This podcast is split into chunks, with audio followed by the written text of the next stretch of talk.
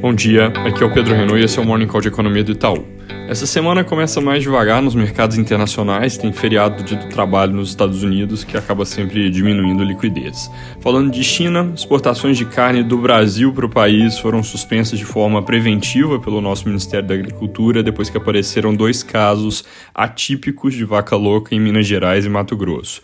Apesar do destaque que se recebe nos jornais de hoje, são casos que provavelmente apareceram de forma espontânea em animais mais velhos, por isso atípicos, e as próprias autoridades já eliminaram a possibilidade de ser um surto de contágio, então a suspensão do comércio do produto com a China deve ser relativamente curta, e isso é algo importante porque o país compra praticamente metade da carne que sai daqui.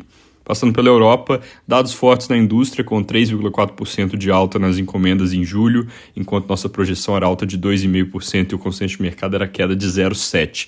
Vendas da indústria também subiram 1,9%, contra uma expectativa de mercado de queda de 1,3%. E isso pinta uma figura boa para o número de produção industrial que deve sair amanhã, na nossa projeção com 1,3% de alta, mas agora com viés claro de alta.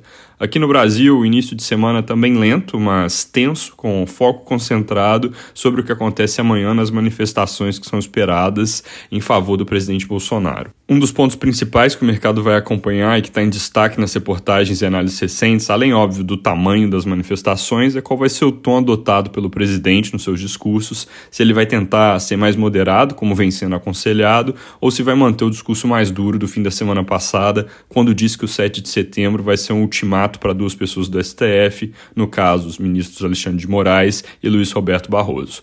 Apesar do evento não ter acontecido ainda, mais de uma reportagem no fim de semana já traz que um discurso duro é algo que pode gerar novas dificuldades no Supremo e talvez mesmo no TSE. De mais concreto, tem um ponto importante no Estadão de sábado e na Folha de hoje, alertando que a solução que vinha sendo costurada na Justiça para os precatórios do ano que vem pode acabar sendo deixada de lado caso o humor com relação ao presidente azede de novo no Supremo. Voltando do feriado, a agenda econômica vai ser cheia, tem divulgação do GPDI e produção de veículos da Anfávia na quarta-feira, ambos dados referentes a agosto.